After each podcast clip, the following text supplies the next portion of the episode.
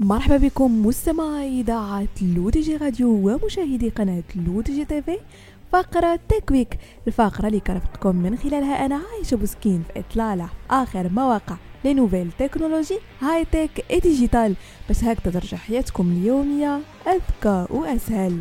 وبداية مستمعين مع شركة أبل والتي أعلنت عن تحديثات جديدة تتعلق بكل من الآيفون والآيباد خاصة فيما يتعلق بالمجال الأمني للبيانات المتواجدة على الجهاز.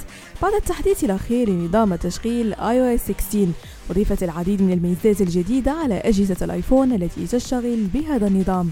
أول ميزة هي ميزة التحقق من مفتاح الاتصال في ال iMessage.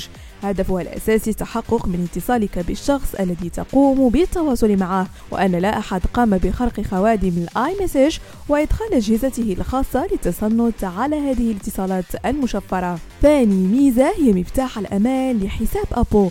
تتيح هذه الميزة التحقق على خطوتين والتي تشمل إدخال كلمة السر لحساب أبو ثم كود تحقق آخر بعدها عند الدخول إلى جهاز جديد.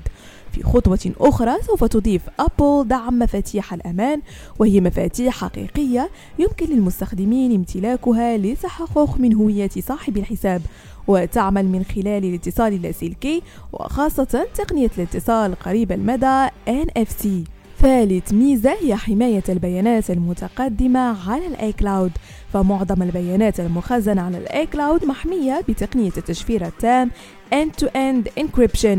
ومع ميزة الحماية المتقدمة الجديدة سوف يتم زيادة عدد أنواع البيانات المحمية من 14 إلى 23 نوعا. ومن بين أنواع البيانات التي سيتم حمايتها الملاحظات نوتس ومكتبات الصور. آخر ميزة هي الألبوم المشترك لمستخدمي آيفون حيث يمكن لمستخدمي آيفون إنشاء ألبوم مشترك لمشاركة الصور iCloud Shared Photo Library مع إمكانية اختيار الأشخاص سواء من العائلة أو الأصدقاء مع اختيار تاريخ البدء وبعدها يمكن إضافة الصور تلقائيا إلى الألبوم مع إمكانية اختيار الصور الموجودة بالهاتف أو مشاركة الصور الجديدة من تطبيق الكاميرا مباشرة. ومن المقرر إطلاق هذه المزايا رسميا نهاية عام 2022 ومع بداية عام 2023 بهذا مستمعينا كنكون وصلنا لنهاية فقرة تيكويك نضرب لكم موعد la semaine prochaine هادشي كامل على إذاعتكم الرقمية L'ODJ Radio وكذلك على قناتكم L'ODJ TV